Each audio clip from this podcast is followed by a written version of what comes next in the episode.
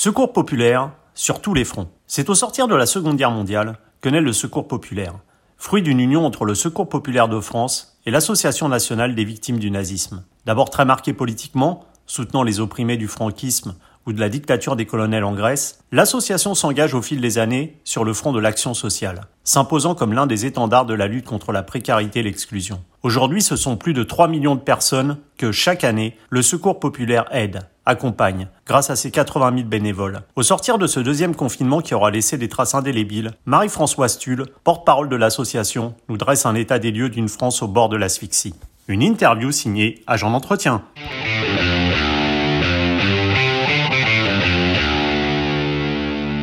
Marie-Françoise Tulle, bonjour. Bonjour. Le Secours populaire euh, dont vous faites partie euh, naît officiellement, je crois, le 15 novembre 1945, c'est-à-dire au sortir de la Seconde Guerre mondiale, et c'est le fruit de l'union entre le Secours populaire de France et l'Association nationale des victimes du nazisme.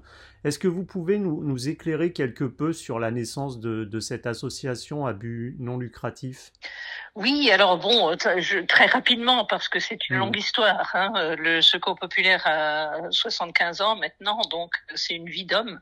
Euh, et c'est une association qui, au départ, effectivement, a été euh, créée par euh, Julien Lauprêtre à la demande du Parti communiste. Hein. Julien, mmh. c'était un résistant, il avait 17 ans, hein, euh, et euh, il raconte tout, il raconte toujours que sa première vraie rencontre, c'était dans une prison où il avait été enfermé par les occupants allemands euh, et où il s'est retrouvé avec Itzhak Manoukian, vous savez, de la fiche rouge. Hmm. Et Manoukian allait être fusillé, il avait ce gamin de 17 ans avec lui, et euh, il lui a dit, euh, écoute, moi je vais mourir, mais toi tu vas vivre, alors euh, euh, fais pour les autres fais quelque chose pour les autres. Et ça lui est toujours resté. Donc, euh, c'est, on peut pas dire que c'est comme ça qu'est né le secours populaire, parce que hmm. le secours populaire existait en tant qu'institution lié au Parti communiste, mais l'évolution du Secours populaire, c'est Julien.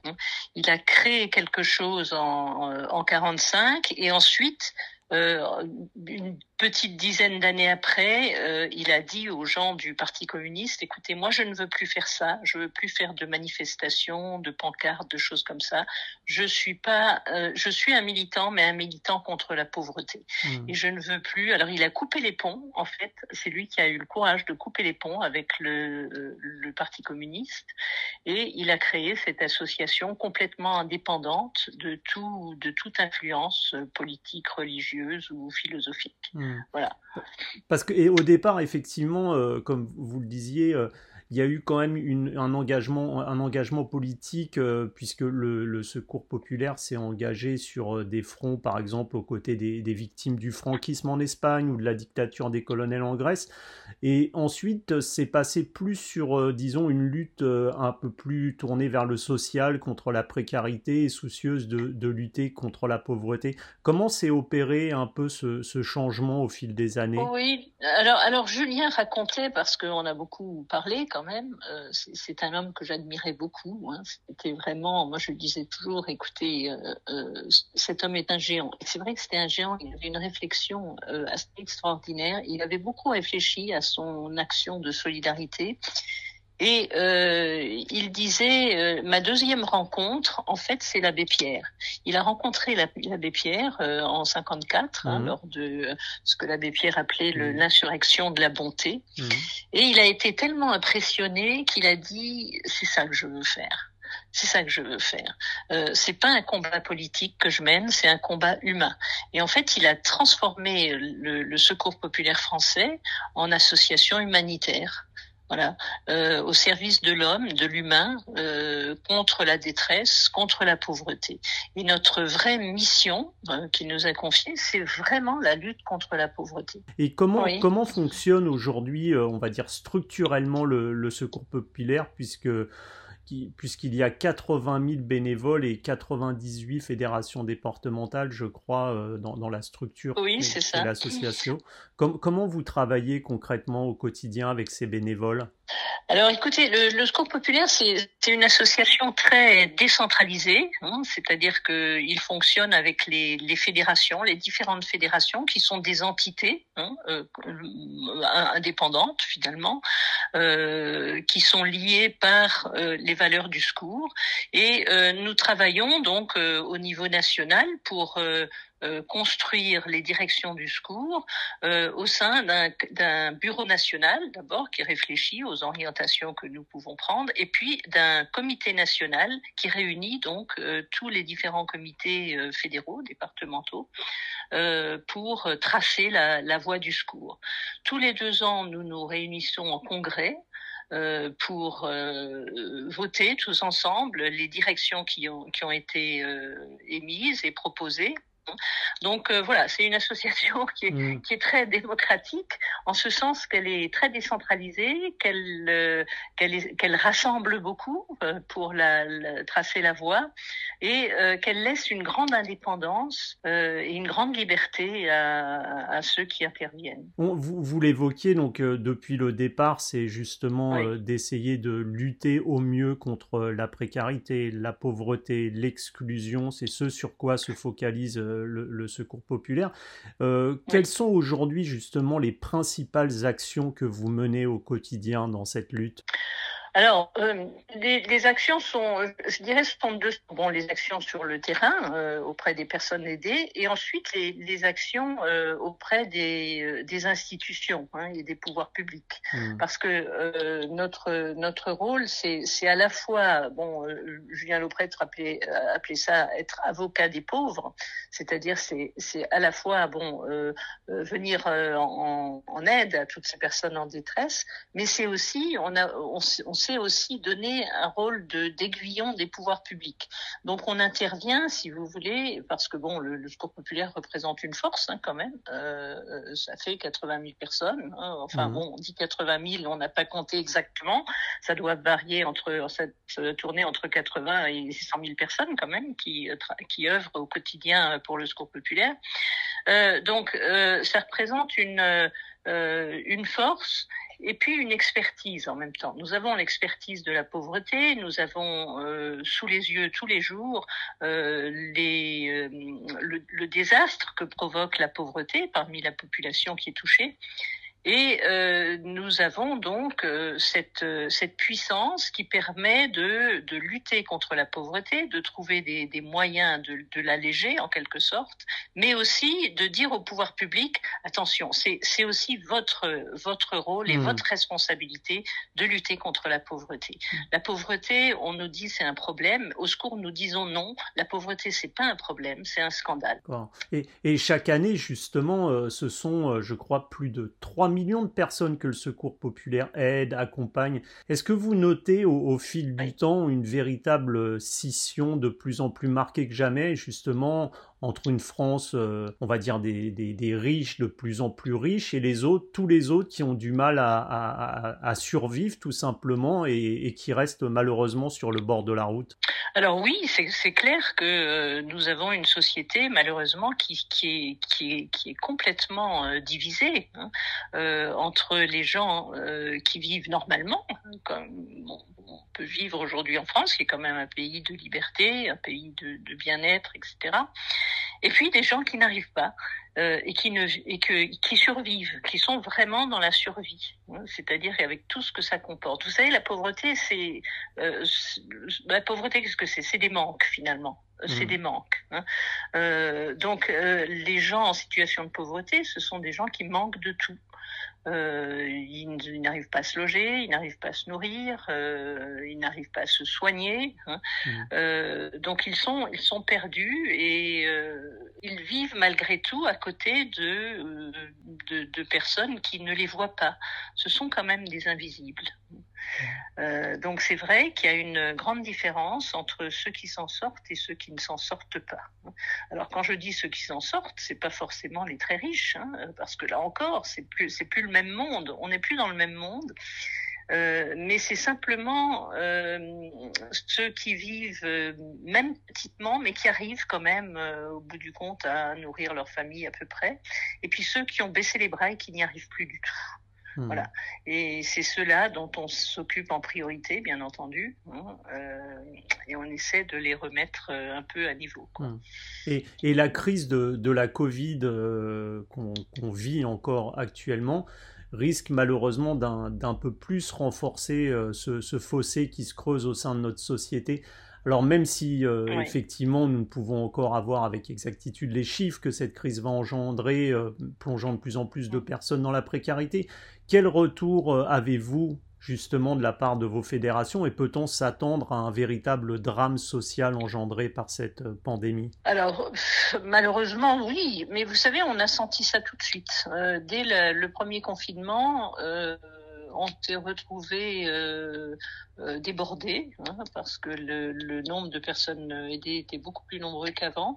Dans certaines fédérations, euh, c'était 50% euh, de plus hein, mmh. de, de, personnes en plus, donc ça faisait ça faisait beaucoup.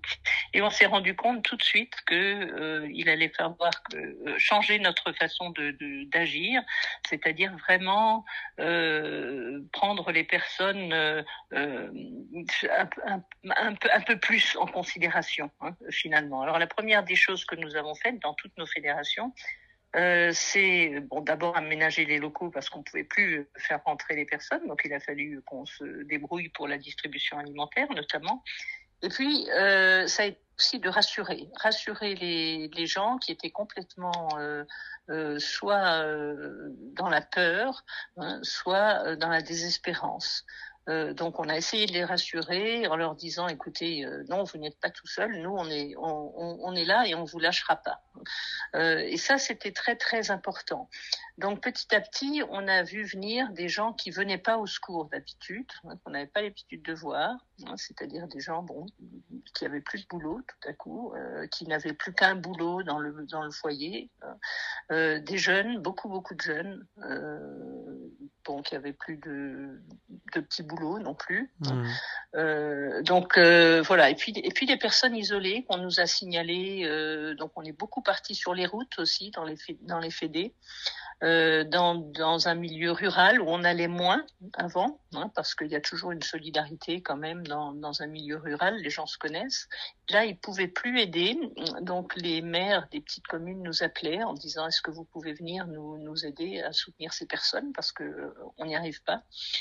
Donc, euh, donc voilà, euh, on s'est trouvé confronté, oui, à un nouveau public, à un public beaucoup plus nombreux et à une, euh, une situation euh, euh, de, de, de, de, peur et de désespoir. Les gens ont peur. Mmh. vraiment, les gens qui sont en grande précarité comme ça ont peur. Alors, je vous dis en grande précarité, en fait, je m'aperçois que dans notre vocabulaire, on emploie de moins en moins ce terme de précarité. Euh, avant, on disait toujours, ce sont les personnes qui viennent nous voir, ce sont des personnes en précarité. En fait, euh, ces personnes en précarité, elles sont pauvres. Hein, et, et, et c'est vraiment de pauvreté que l'on parle maintenant. Mmh. Et quelquefois de très grande pauvreté. On, assiste aujourd'hui malheureusement euh, à une baisse des revenus, à une hausse du chômage, à un manque de place dans les, hébergements d'urgence on estime désormais, je crois, à près de 300 000 le nombre de personnes qui vivent aujourd'hui dans la rue. On peut se demander comment un pays dont les valeurs républicaines sont liberté, égalité, fraternité peut-il accepter une telle euh, alors précarité ou pauvreté dans ses rues en, fermant les yeux? Oui, c'est vrai, c'est vrai que c'est très très choquant, c'est très très choquant. Alors bon, euh, on a assisté aussi, hein, on, il faut pas être complètement négatif parce que on a assisté euh, pendant cette crise à une des, des, manifestations de solidarité assez assez extraordinaires. Je crois que les gens ont pris conscience quand même que à côté côté d'eux, quelquefois leurs voisins hein, de, quartier comme ça, euh, vivaient dans une dans une extrême pauvreté. Et ils se sont dit il faut que je fasse quelque chose. Donc on a eu beaucoup beaucoup de euh, d'initiatives individuelles, hein, de gens qui venaient nous porter des, marchandises, des gens qui venaient nous dire écoutez on veut vous aider, est-ce qu'on peut devenir bénévole? Les jeunes, beaucoup beaucoup beaucoup beaucoup beaucoup de jeunes. On n'a jamais eu autant de jeunes bénévoles qu'en ce moment. Hein. Les jeunes qui sont euh, révoltés hein, par ces situations et qui disent on peut pas accepter ça. Euh, donc on vient vous aider. Donc tout ça, ça a été euh, bon, ça a fait chaud au cœur hein, finalement.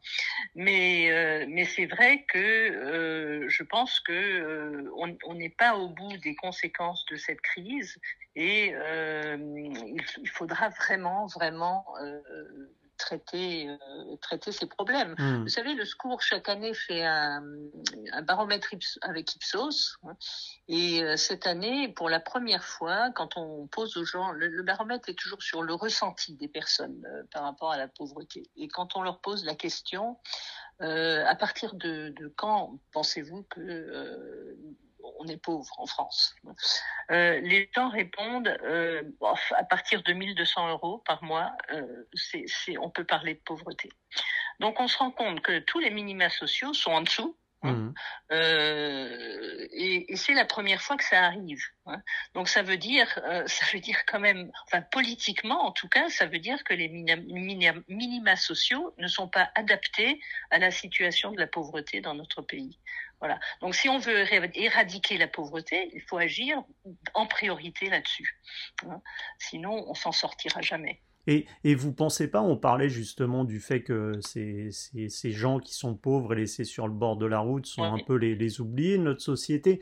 Ne pensez-vous pas justement que les, les, les gouvernants devraient penser plus aux, moyens de lutter contre la précarité ou contre la pauvreté plutôt que de pointer des doigts celles et ceux qui reçoivent des aides? Quand on entend par exemple le président Macron qui dit à une personne bah, il vous suffit de traverser la rue pour trouver du, du travail, on voit bien qu'il est en totale euh, opposition et euh, il n'y a aucune logique là-dedans puisque malheureusement des gens euh, passent un temps fou à chercher un emploi et se retrouvent en, chômage longue durée. Donc est-ce que vous ne pensez pas que justement le discours politique devrait également changer vis-à-vis de ça? Oui, oui, c'est sûr. Et nous, on se bat pour ça. Alors, c'est vrai que cette, cette réflexion à laquelle vous faites allusion du président de la République, quand même, bon, je pense qu'il a dû le regretter. Hein, mmh. Il ne s'est pas rendu compte. Mais ça, ça montre quand même combien euh, on, on, est loin de la compréhension des difficultés des, des gens. Hein. Euh, ça, ça, ça, montre que, bon, on est encore, malheureusement, hein, dans cette idée, pour certains, que euh, le pauvre, s'il est pauvre, c'est de sa faute. C'est quand même, euh, je pense qu'on n'est pas pauvre par plaisir. Hein. Euh, c'est vraiment, euh, ce, sont, ce sont des personnes qui ne peuvent plus. Nous, on a des situations de gens qui se battent qui se battent tous les jours pour essayer de sortir de cette situation, pour essayer de, nourrir leurs enfants, de faire en sorte que leurs enfants connaissent autre chose, mais ils sont quand même dans une grande désespérance parce qu'ils n'ont pas d'issue. Ils n'ont mmh. pas d'issue. Ils trouvent pas de boulot, ils n'arrivent plus à payer leur, leur, loyer. Et, bon, enfin, ils n'y arrivent plus. Ils nous disent, j'y arrive plus. À quoi ça sert? À quoi mmh. ça sert? Et, quelles seraient, selon vous, justement, les, les mesures d'urgence que pourrait prendre le, le, gouvernement pour lutter au mieux, au mieux, contre la pauvreté? Par exemple, je sais que le, le secours euh, catholique euh, dont j'ai interviewé un porte-parole, euh, préconise l'instauration d'un revenu minimum obligatoire euh, qui permettrait des gens justement de se réinsérer. Vous, vous concernant, quelles seraient les mesures à prendre? Alors oui, pourquoi pas Pourquoi pas Moi, je n'ai pas d'œil personnel sur le revenu euh, minimum, mais pourquoi pas Mais euh, ce qui est clair, c'est ce que je disais tout à l'heure, c'est que euh, tous les toutes les les prestations sociales mmh. ou les revenus, euh, enfin les, les, les, revenus minimums sont, sont insuffisants et ne suffisent pas pour, en tout cas, sortir les gens de la pauvreté. Donc, je pense que euh, les politiques devraient euh, d'abord se pencher sur cette euh, croissante. Hein, vous disiez sur nos frontons des mairies, il y a liberté, égalité, fraternité, hein, mais l'égalité a complètement disparu. Donc il faudrait se pencher là-dessus et faire revenir l'égalité au sein de notre société, y compris dans la redistribution des, richesses. Je sais, ça paraît être un discours de, de, gauche, mais pas du tout. Hein. C'est vraiment choquant que des gens n'arrivent pas à nourrir leurs enfants. Et le plus grave, c'est qu'ils n'ont pas, euh, pas d'espoir à donner à leurs enfants. Euh, ils ne peuvent pas dire à leurs enfants, écoute, nous on peine, on rame, on a des difficultés, mais toi tu vas t'en sortir, hein, parce que mmh. tu vas faire des études et tu t'en sortiras. Même ça, ils ne peuvent plus, hein, parce qu'ils savent très bien que ce sera pas possible. Mmh. Euh, Qu'aujourd'hui, six générations pour sortir de la pauvreté, ça veut dire qu'ils n'en sortiront jamais. Voilà. Les enfants sont marqués depuis le départ, ils sont pauvres, et bon, euh, c'est pas de leur faute. Hein. Si un enfant pauvre, c'est vraiment pas de sa faute là. Alors pour le coup, euh, mais euh, la, la, priorité des priorités, euh, je pense que ce sont les enfants. Il faut faire en sorte que chaque enfant français, français, hein, chaque enfant qui vit en France hein, euh, puisse avoir un avenir et puisse avoir. Ce n'est pas le cas. Vous avez des enfants de 7 ans, 8 ans euh, qui n'ont plus de vie d'enfant, qui vivent comme des adultes. Hein. Le matin, euh, ils n'ont pas le temps d'aller à l'école, euh, même si l'école est obligatoire, pas le temps parce qu'il faut vraiment trouver quelque chose à manger. Les parents sont, sont pas en état, plus en état de faire quoi que ce soit, tellement ils sont désespérés. Donc c'est le gosse, le gamin de 7 ans, 8 ans qui prend la famille en charge. Hein. Voilà, quand il n'est pas maltraité. Hein. Donc ça, c'est pas admissible. Dans un pays comme la France, euh, avec sa longue histoire, euh, ses drames, mais aussi ses, ses, ses, gloires, je trouve que c'est pas admissible. On ne peut plus admettre ça. Et peut-être que cette crise, euh, moi j'aimerais vraiment que cette crise serve d'électrochoc et qu'on se qu'on protège les enfants et qu'on qu'on fasse un chemin à tous les enfants, à tous les enfants, mmh. sans exception, en privilégiant bien évidemment euh, ceux qui sont euh, déshérités. Les privilégiés, ça veut dire que euh, faut aider les familles à se loger correctement. Hein. Euh, il faut aider l'enfant dans sa scolarité. Euh, il faut inscrire l'enfant à un club, qu'il soit sportif, qu'il soit culturel, peu importe, hein, euh, musical ou n'importe, mais que chaque enfant ait une activité en dehors de l'école pour se faire un réseau, parce que ce sont des enfants qui n'ont pas de réseau. Les seuls réseaux qu'ils aient dans les quartiers, euh, c'est souvent la petite délinquance. Hein. Mmh. Donc euh, voilà. Donc euh, c'est euh, faire avancer les enfants, prendre chaque enfant en compte pour que chaque enfant puisse ensuite devenir un citoyen et euh, agir euh, pour l'avancée de notre société. Ce n'est pas normal que dans un pays comme la France, euh, on, on, on, saccage l'enfance comme ça et on abandonne les enfants. Mmh. Voilà. C'est ce que, ce que vous évoquiez, c'est aussi le lien, le lien social. Alors on voit que ouais. ce lien social a été encore plus mis à mal au-delà des conséquences économiques avec ces confinements successifs. Euh, Est-ce que vous avez vu, vous, justement, un mal-être qui, qui, peut aller jusqu'à la dépression chez celles et ceux qui vous demandent de l'aide, au-delà de l'aide la, de demandée au niveau euh, économique et financier? Est-ce que là, on est dans un drame aussi social? Oui, oui, c'est sûr. C'est sûr qu'on est dans un drame social. Je pense qu'on va, on va avoir des, une grande urgence qui sera le, le, le la prise en compte hein, des, euh, de, de, de l'état dans lequel se trouvent ces personnes. Mmh. C'est vrai que euh, la plupart ont, lâché prise. Hein. Euh, ils sont complètement euh, éteints quelquefois. Je vous parlais des enfants parce que ça me tient à cœur, mais on voit des enfants éteints, euh, d'une tristesse incroyable euh, parce que le, leurs parents sont, sont, sont, dans la désespérance. Euh, donc euh, oui, ça, ça, va être un vrai problème. Ça, ça va être un vrai, vrai problème. Et au secours, on essaie quand même quand on les accueille, on, on essaie de parler beaucoup parce que le lien social effectivement n'existe plus. Le seul lien social souvent des personnes, c'était soit soit l'école encore, mmh. l'instituteur, hein, il parlait donc ça c'est fini, hein, ils peuvent plus rentrer dans l'école. Euh, soit le commerçant du coin, vous savez l'épicerie du coin, ils y allaient chercher ce qu'il leur fallait quand même, et puis ils discutaient, ils disaient quelques mots, etc. Euh, soit le voisin de palier quelquefois. Euh, le sport ça, aussi de temps en ça, temps. Comment? Le sport aussi de temps en temps. Avec... Aussi, oui, le sport de temps en temps. Donc tout ça c'est fini. Ils n'ont plus du tout de contact euh, avec euh, leur entourage.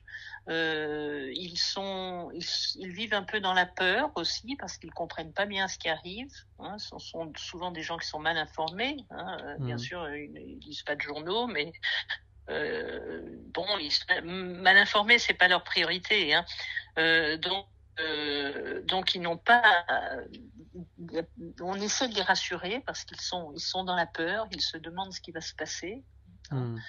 Euh, et, et, puis et dans, dans, dans, la désespérance, hein, vraiment. vraiment. Et, là, justement, on arrive dans une période euh, clé qui sont les, les fêtes de fin d'année, avec euh, ces fêtes de Noël qui vont être malheureusement fortement bouleversées cette année pour répondre à, au respect des, des, règles sanitaires. Mais cette fête de Noël, ça symbolise pour tout le monde la famille, le partage, oui. l'unité.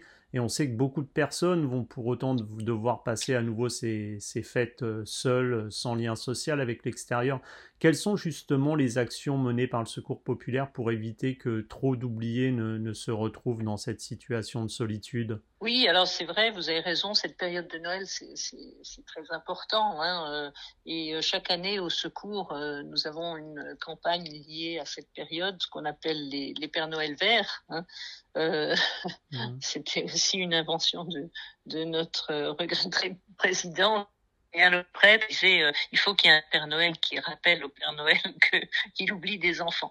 Donc euh, voilà, donc ce sera le Père Noël vert, c'est la couleur de l'espérance. Donc il va voir le père, l'autre Père Noël en lui disant dis t'as pas pensé à cela, hein, euh, on va y penser ensemble.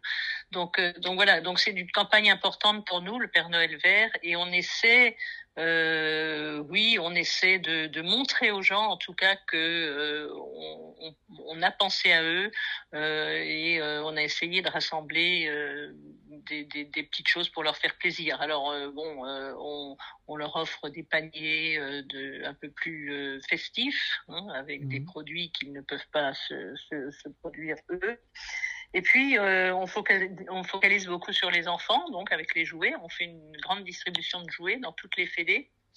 Euh, ce sont principalement des jouets neufs. Alors on y arrive. Ça fait plusieurs années qu'on essaie d'expliquer aux, aux, donateurs que euh, il est, c'est, fondamental que les enfants comme ça, en, en, dans, dans, enfin, dans cette situation de pauvreté, puissent avoir un jouet neuf. Ce sont mmh. des enfants qui n'ont jamais rien, à qui on n'offre jamais rien. Donc en fait, on donne le jouet neuf aux parents et les parents peuvent offrir un jouet neuf à leur enfant. Et pour eux, c'est très important parce que vous avez dans des familles des parents qui n'ont rien offert à leurs enfants depuis des, des lustres, hein, parce qu'ils peuvent pas, tout simplement. Donc euh, offrir un jouet, un jouet neuf, quelque chose qui a été vraiment choisi pour l'enfant, qui est emballé, qui est, c'est, c'est, c'est, euh, ça fait partie du merveilleux pour eux. Mmh, mmh. Donc euh, on essaie d'expliquer ça et je dois dire que ça passe pas trop mal. Hein c'est, les, gens se mobilisent, tout le monde se, se mobilise, euh, même les gens aidés. Je vois, vous savez, en, Moselle, par exemple, on aide beaucoup les étudiants qui sont en situation de, pauvreté aussi, quelquefois. Et euh, on leur a expliqué tout ça et ils nous ont dit, ben écoutez, on va, on, va vous donner. il y en a, qui donnent 50 centimes, qui donnent un euro comme ça quand ils passent, euh quand le secours vient les aider. Euh, pour les jouets des enfants, pour acheter des jouets des enfants. Donc comme ils sont quand même nombreux, hein, on a eu jusqu'à 300 étudiants qu'on aide chaque semaine, euh, bah, ça finit par faire une hein, et on a, on a acheté des jouets neufs pour les enfants, donc de la part des, des, des étudiants ça, Je trouve que c'est une mmh. belle euh, image de la euh, mise en mouvement de la, de la, solidarité. Et comment justement euh, peut-on euh, concrètement aider le secours populaire au-delà au-delà du don? Oui, alors bon, les dons pour nous, c'est vrai que c'est assez, euh, c'est fondamental, hein, parce que nous sommes pas une association subventionnée hein, du tout. Donc euh, l'argent que nous utilisons pour aider les personnes, c'est vraiment l'argent de nos donateurs. Alors les donateurs peuvent être institutionnels. Hein. C'est vrai qu'on a été pendant cette crise pas mal aidé par euh les services de l'État hein, à travers les DDCS, euh, par les départements et par les régions aussi qui s'y sont mises. Hein. Donc c'était c'était important. Mais la, la, grande partie de nos dons, ce sont les, les particuliers. Hein. Bon, des entreprises aussi qui nous aident bien sûr, les particuliers. Les dons des particuliers c'est absolument fondamental. Hein. Euh, on commence vraiment à, euh, avoir euh, pas mal de, personnes qui s'efforcent de nous aider dans ce sens-là, hein, et même qui font des legs. On a eu récemment, par exemple, en Moselle, un, un leg d'une assurance vie d'une dame qui a tenu à, participer à nos actions et qui a dit je, souhaiterais que ce soit pour des jeunes, si possible en situation de handicap. Donc, on a ciblé des étudiants euh, malvoyants hein, qui étaient en, difficulté et euh, on leur a permis de s'équiper en machine braille. Donc vous voyez, c'est ça ce cycle de la solidarité. Hein, cette dame qui voulait faire quelque chose, et là ces jeunes qui étaient heureux comme tout parce qu'ils vont pouvoir suivre leur cours euh, correctement. Voilà, c'est ça. Alors on peut nous aider aussi avec des dons, c'est très important pour l'association. On peut nous aider aussi en étant bénévole. Alors on cherche beaucoup des bénévoles, euh, je dirais, euh, de, de compétences, hein, par mmh. exemple dans le domaine de la santé. Hein, euh, mais aussi euh, en, informatique, en comptabilité, en, tout, tout, ce qui est l'encadrement des jeunes aussi, des enfants. Enfin, on, cherche vraiment des bénévoles, oui, qui qui voudraient se s'engager dans cette formidable action. Alors c'est pas forcément 24 heures sur 24, hein, mmh. ça peut être sur projet, euh, ça peut être euh, ponctuellement, euh, voilà. Mais toutes les bonnes volontés sont les bienvenues. Bah écoutez, Marie-Françoise Tulle, on espère que le, le, message sera bien passé et puis ah, on vous souhaite beaucoup de courage en cette, en cette période difficile et en cette fin d'année en espérant que vous pourrez redonner, comme vous le faites, de l'espoir à, beaucoup de personnes. Merci beaucoup et merci à vous. Très bonne journée à vous. Merci.